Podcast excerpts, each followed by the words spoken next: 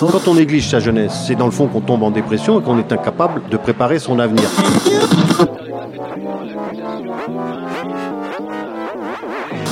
Ça ne veut plus rien dire, lycéens. C'est des merdeux, des cons.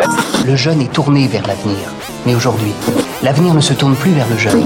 Univox, le rendez-vous du monde étudiant sur Radio Campus. Depuis plusieurs mois, une centaine de théâtres sont ou ont été occupés. Des collectifs Culture en danger se sont partout réunis pour demander la réouverture des lieux culturels et plus largement des aides pour la reprise du secteur, mais surtout de la solidarité avec les plus précaires, travailleurs et travailleuses de la culture, étudiants, étudiantes, mais aussi intermittents et intermittentes du travail. Aujourd'hui, les collectifs se mobilisent pour qu'à la crise sanitaire ne s'ajoute pas un déferlement de la misère avec la réforme annoncée de l'assurance chômage. À Clermont-Ferrand, c'est la scène nationale qui a été occupée durant deux mois. C'est là que s'est organisée la lutte. Comme partout ailleurs, les étudiants et les étudiantes étaient là eux aussi. Nous vous proposons d'écouter un peu de ce qui s'est passé à Clermont et d'entendre des témoignages récoltés au fil du temps par les occupants et les occupantes de la comédie. Nous voilà, fragiles, mais unis contre l'absurde partie de dé jouée avec nos libertés. À l'unanimité, nous votons pour l'extension du domaine de la lutte. Artistes avec non-artistes, avec chômeurs, mineurs isolés en demande d'asile, étudiants, victimes de violences policières, soignants, combattants pour le climat, la justice sociale et bien sûr pour la culture. Essentielle, esquintée, mais ça respire toujours.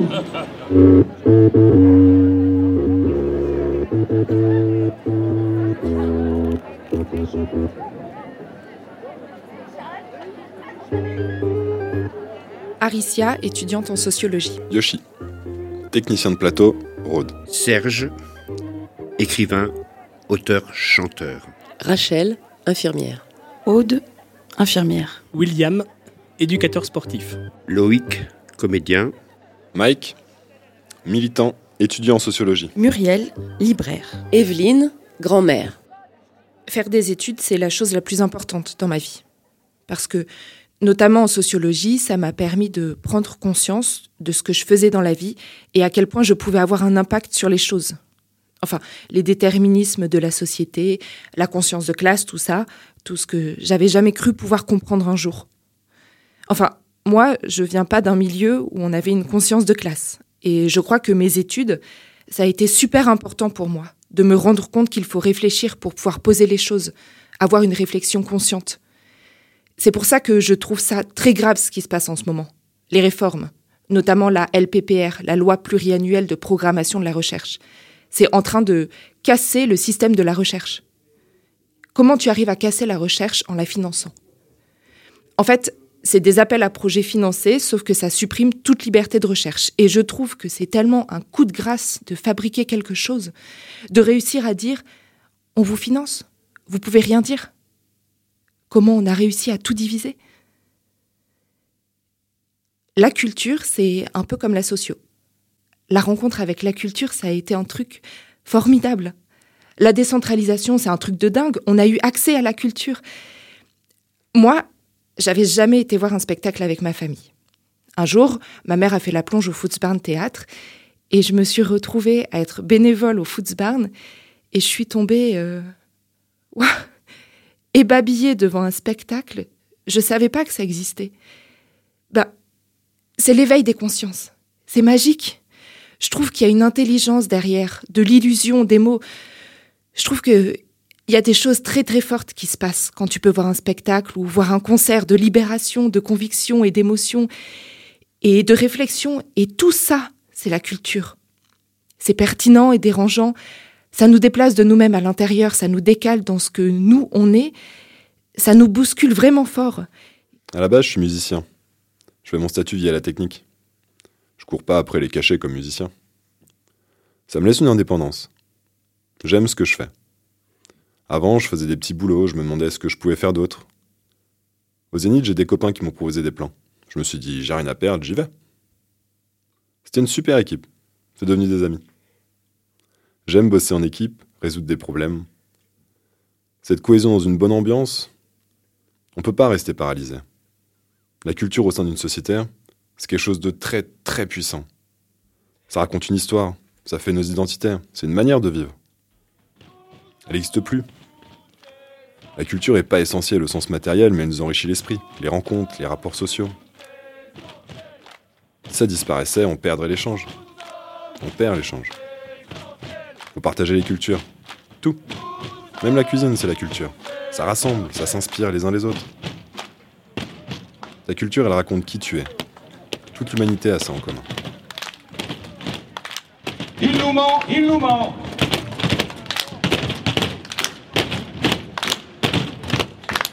Il nous ment, il nous ment. Vous, monsieur le président et votre gouvernement, regardez toutes ces caisses maintenant, faut que ça cesse, sinon on vous fout dedans.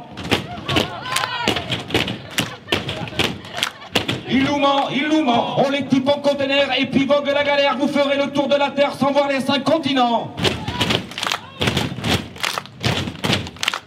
Il nous ment, il nous ment. Méfiez-vous de la colère, sortez de vos ministères, nous n'irons plus en arrière, le mouvement va grandissant. Univox. J'exerce mon métier d'infirmière dans un CHU depuis maintenant 8 ans, presque 9. Ce métier, je l'ai choisi. Très certainement naïve, je pensais pouvoir aider, accompagner, soigner, prendre en soin des personnes que j'allais rencontrer tout au long de ma carrière. Mais aujourd'hui, mon corps m'a dit stop. Et je suis passée de l'autre côté de la barrière. Je suis devenue patiente. Je me suis toujours promis de m'occuper des patients comme si c'était moi et je l'ai fait chaque jour. La nuit, le jour, chaque heure et chaque seconde, j'ai pris soin d'eux, même si j'étais fatiguée, même si j'en pouvais plus parce que ce métier, je l'ai choisi, et je sauve des vies avec tous les professionnels qui m'entourent. Dans ce métier, nous n'avons aucun soutien de notre hiérarchie, aucune reconnaissance, aucune valorisation. Je ne parle pas d'argent, je parle juste des mots. Un merci, un bonjour, comment vous vous sentez? Mais non, on préfère calculer, compter, parler de taux, de matricule. Il est où l'être humain là-dedans? Celui qui franchit les portes de l'hôpital parce qu'il nous confie sa vie, son corps, son avenir. Celui qui se lève chaque matin pour venir exercer son métier qu'il aime tant. Pourquoi ne sommes-nous pas managés par des personnes formées à la communication qui savent encourager leur équipe, les considérer, reconnaître leur travail? Pourquoi sommes-nous parfois victimes de violences verbales, jugés sur ce que nous sommes pourquoi avons-nous tous peur de dire ce qui se passe dans l'envers du décor Pourquoi acceptons-nous de mettre en jeu notre diplôme car nous ne sommes pas formés à nous occuper des patients souffrant de certaines pathologies Pourquoi acceptons-nous la polyvalence au détriment de nos compétences Pourquoi avons-nous la boule au ventre à la fin des vacances J'ai 30 ans et on croirait que j'en ai le double. Aujourd'hui, je sais ce que je veux au travail. De la reconnaissance, de la bienveillance, de l'entraide, de l'empathie, du positif, de l'amour, du bonheur, et pas seulement de la part de mes collègues, mais bien de la part de la hiérarchie. Bref. Je suis épuisée. Et je ne suis pas la seule. Mais dénoncer ces pratiques, beaucoup n'osent pas le faire, par peur. Moi aujourd'hui je dis stop. Mon corps est à bout, mon âme aussi. Pourtant qu'est-ce que j'aime mon métier et ce que je fais chaque jour?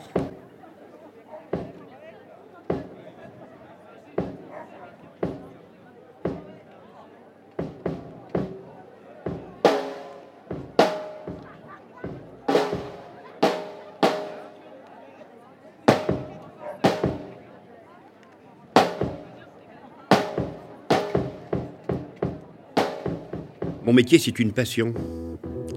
En ce moment, je peux écrire, je le fais, mais il n'y a pas de partage. Facebook, c'est zéro. Les réseaux sociaux, le virtuel, pour moi, c'est zéro. Il y a le contact qui manque. En ce moment, j'écris des choses qui font rire, pas de polar bien trash en ce moment. Mon dernier bouquin, Un charmant petit village, c'est une bande de branques qui vont se débarrasser d'un malfaisant. C'est sombre, mais c'est très Simonin, un peu Antoine Blondin, San Antonio, là, tout ça. Brassas, il disait un truc que j'aime bien. Il disait Je suis tellement un art que je traverse dans les clous pour ne pas être arrêté par la maréchaussée. C'est toute une culture, tout ça. Et avec ce qui se passe aujourd'hui, c'est une conception de l'existence qui est très mise à mal. C'est le plus beau mot du monde qui est mise à mal. liberté. Un pays ne peut pas vivre sans culture. La culture, c'est laisser une trace. Il n'y a pas d'homme sans culture. C'est tellement vaste. Et surtout l'écriture qui est un art premier. En ce moment, on est sous perfusion. C'est pas possible de se rassembler. Et c'est terrible ça. Avec mon groupe, parce que je fais aussi partie d'un groupe, les Flying Tractors, on joue pour amuser la galerie, pour contester aussi évidemment, mais en ce moment, c'est surtout pour amuser la galerie qui est sous antidépresseur. En ce moment, ce qui me manque le plus, c'est le contact avec les lecteurs, parce que ça va bien cinq minutes d'écrire pour soi, mais c'est le partage qui fait sens. La solitude, elle est bien quand elle est volontaire. Et aussi, simplement de ne pas pouvoir serrer, embrasser tous ceux qu'on aime. Cette année, je fête mes sept ans de diplôme. Je suis infirmière. J'aime mon métier. J'aime rencontrer l'humain, la diversité des âges, des cultures, des choix de vie, des caractères, et l'universalité de nos liens, nos souffrances, nos non-dits, nos interdépendances. Être infirmière, c'est rencontrer un regard lorsqu'on rentre dans une chambre. Aujourd'hui, j'ai mal au ventre. J'avais pas envie de venir. En arrivant, ma collègue du matin est encore en train de courir entre les dossiers d'entrée et la paillasse, comme on dit. Elle me dit que ça a été toute la matinée, sans pause, quoi, forcément. Avec trois entrées, dont une arrivée à midi.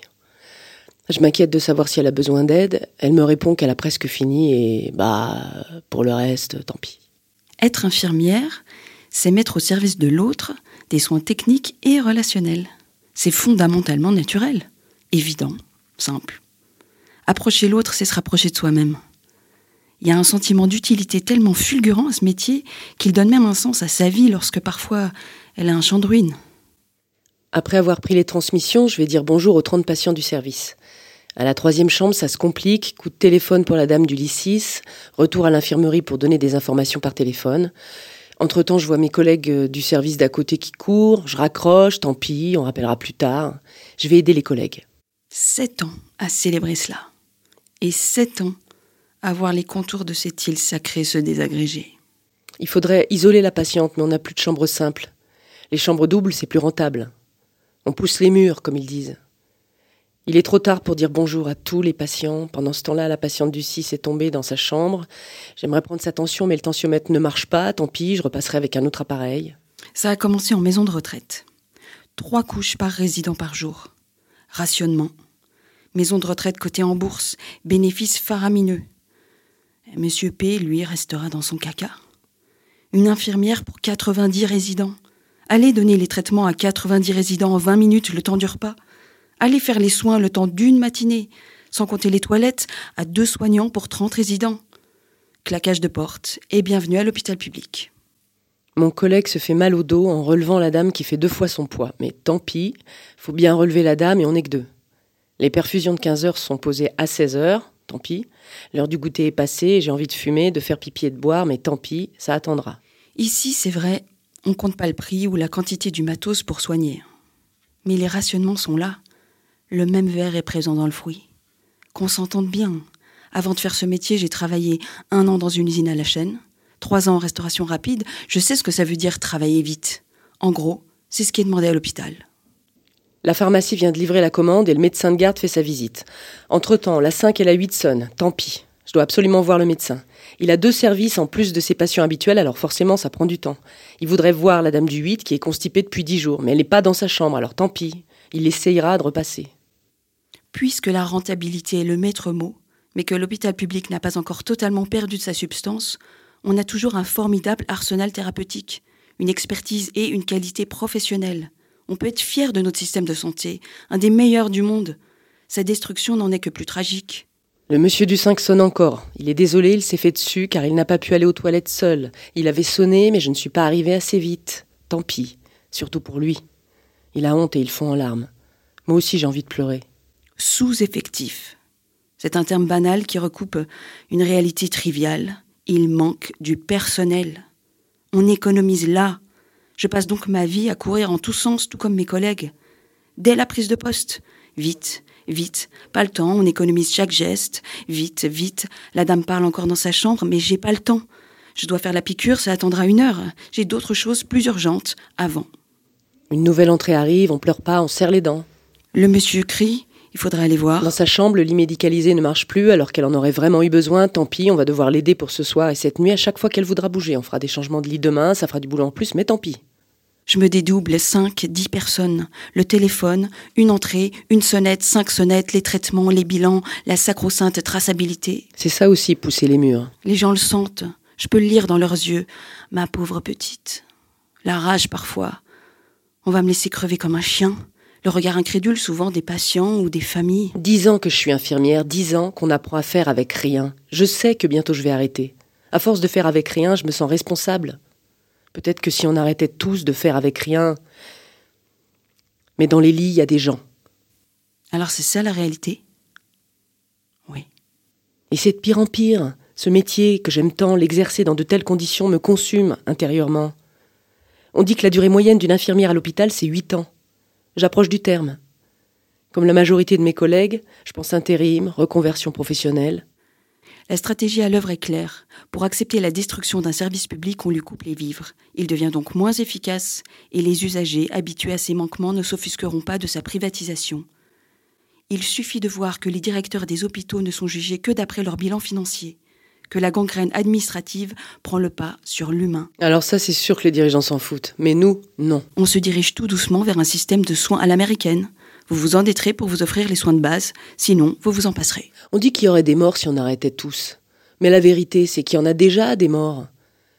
Des patients oubliés sur des brancards et des collègues qui sautent du haut d'un toit, mais tant pis. L'hôpital public meurt. Il ne sera bientôt plus qu'un lointain souvenir.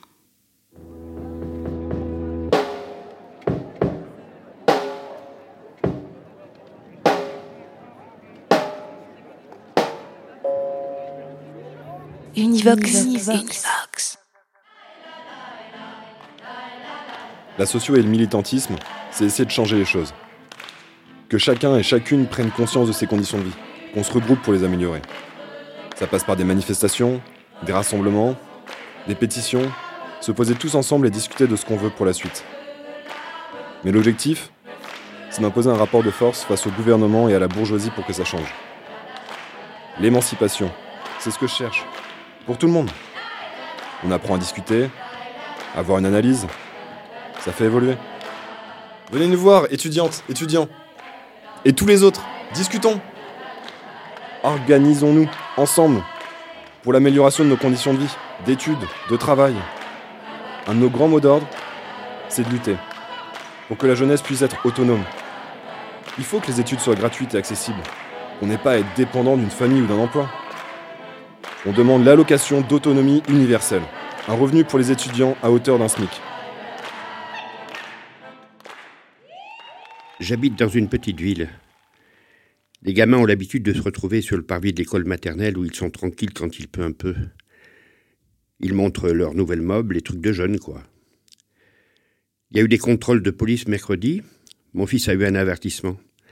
Parce qu'il fait 1m90 bien fringué, poli, ils l'ont laissé passer. La gendarmerie a verbalisé les trois autres, trois jeunes de 15 ans, qui n'avaient pas de masque, à 135 euros chacun. Vers 17h, un camion de pompiers est arrivé. Une jeune fille de 18-19 ans a ouvert la boîte à pharmacie et a avalé tout ce qu'il y avait. Elle avait assisté à la scène. On ne sait pas s'il y a un rapport ou pas. Dans l'entourage de mes gamins, il y a beaucoup de TS, de tentatives de suicide. Il y a eu quatre jeunes, un à Billon, un à à Clermont, un Verrion qui a sauté de sa fenêtre. J'aimerais connaître euh, les chiffres du SAMU, mais les syndicats ont du mal à trouver ces chiffres. Faudrait creuser, savoir les taux d'augmentation. Ils ont décrété que la culture était non essentielle, donc les gens ne se retrouvent plus. Mais si on s'aperçoit que ça entraîne une hausse des TS chez les jeunes, c'est qu'il y a un manque. Voir un bon spectacle de clown pour rire, pleurer parce que t'as vu un Molière, un Phèdre, voir un concert de rap. Ils font des gros pogos comme nous on faisait, ça leur manque. On va les protéger de la contamination, mais on va les condamner à de la déprime. Mon petit, il en a ras-le-bol. Il peut plus jouer au volet. Il télétravaille à la maison, mais dès le mercredi, il en a marre. Il joue à ses conneries de jeux vidéo avec ses potes euh, toute la journée. Après, avec euh, 12 heures d'écran par jour, il est exécrable. Mon grand, à 18 ans, il est déscolarisé. Il est au conservatoire en batterie, il déprime total, on est obligé de se prendre la tête pour le lever, pour bosser ses instruments. Et au début, on avait fait un planning pour structurer la journée, ça a duré un mois et demi. On n'ose pas parler d'avenir. Certains pliant déjà sous le coup de massue qui vient appeler août. Août et fin de la trêve. Typhon de saltimbanque. Tsunami de précaire. Août sans sa robe de fête et de plage sans fin. Août va bientôt s'élever tout gorgé de lumière comme un mauvais projo et retomber sans grâce sur les petites gueules. En balayer des vies, en jeter à la benne, en fouiller de l'emploi. Faudra changer de case, se réduire la voilure, déménager peut-être, s'entraider. Évident, espérons qu'évident. Une chose seule est sûre, ce jour aura lieu. Et s'il doit s'étirer, il dit et hilar qu'il s'étire. Alors jusqu'au bout de lui-même, avec ceux qui en sont. Et puisque sommes debout, encore assez nombreux pour que nous se déploie, pour que debout veuille pour ceux qui n'y sont pas, puisqu'au moins nous pouvons, puisque foule aime reprendre les rues qui sont à elle et une brissée d'ardeur, déplaçons ce grand corps d'un vers son rebond. Dansons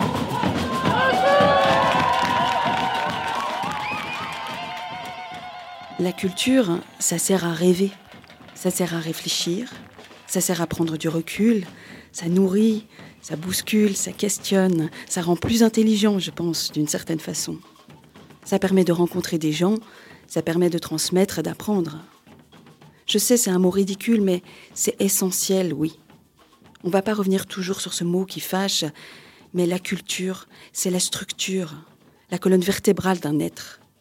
Tout ce qui est le spectacle vivant, partagé, moi, en tant que personne, ça me nourrit, ça me constitue. Donc bien évidemment, là, on est en manque, c'est clair. C'est sûr. Pour l'instant, je donne mes cours en visio.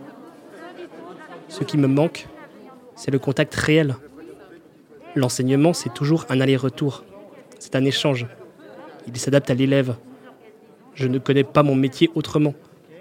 J'ai besoin de ressentir ce qui se passe chez ceux que j'ai avec moi, autour de moi. Tout seul, je soliloque, seul face à mon miroir. Si une part de l'enseignement vient des connaissances, elle vient aussi de l'élève, de sa qualité d'écoute et de réception. Il y a urgence à maintenir ce type d'activité, parce que les gens ne vont pas bien. Il y a une vraie détresse. Il faut entretenir le vivant en nous, ce qui nous anime, nourrir le vivant en soi pour préserver notre santé, prendre soin de tout ce qui circule, de tout ce qui vibre, de tout ce qui bat. Il faut prendre soin de nos relations, de nos sentiments, nourrir les trois mondes, le corps, l'esprit et l'émotion. Je dis à mes élèves de prendre soin d'eux-mêmes pour mieux prendre soin du vivant autour d'eux. Il n'y a pas que le stress qui est contagieux, le bien-être aussi.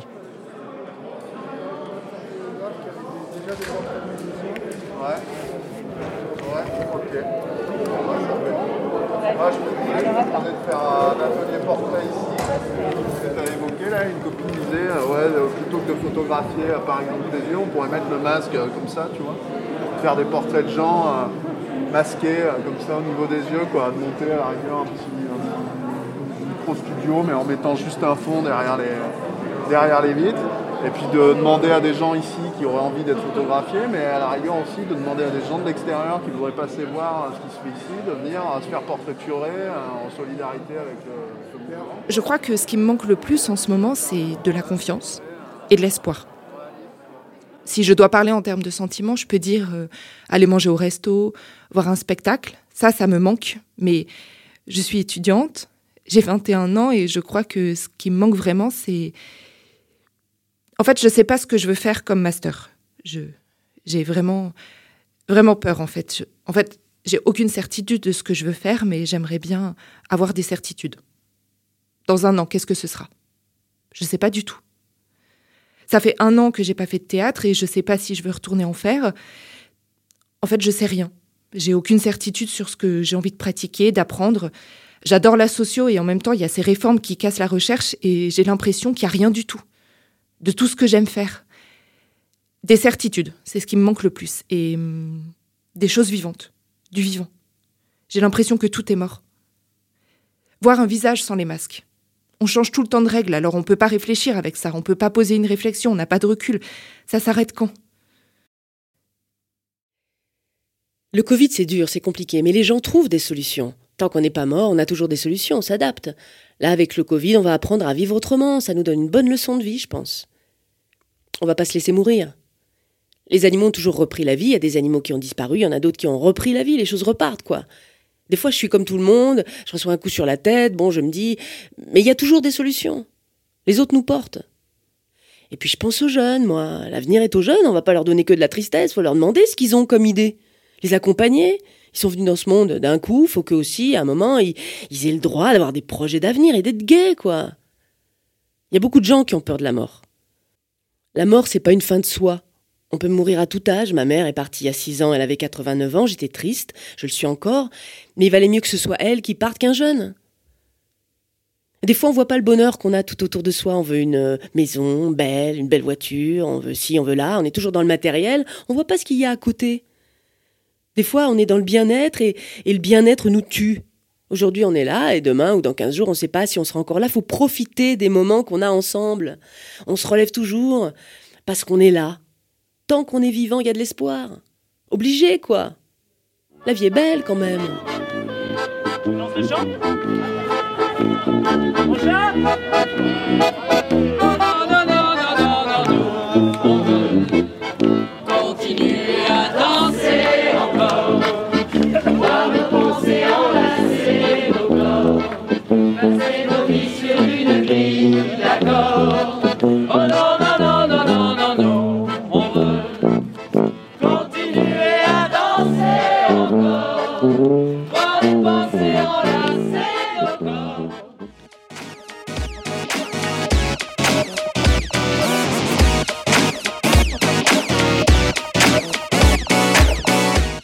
Vous venez d'écouter des témoignages collectés au fil des jours par des occupantes et des occupants de la comédie de Clermont-Ferrand par le collectif Culture en danger 63 pour Radio Campus Clermont-Ferrand.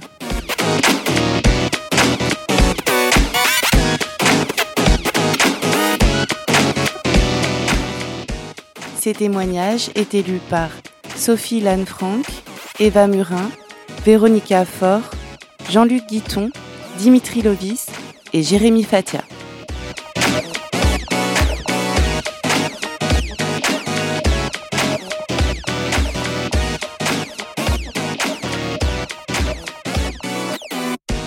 Univox, le rendez-vous du monde étudiant sur Radio Campus.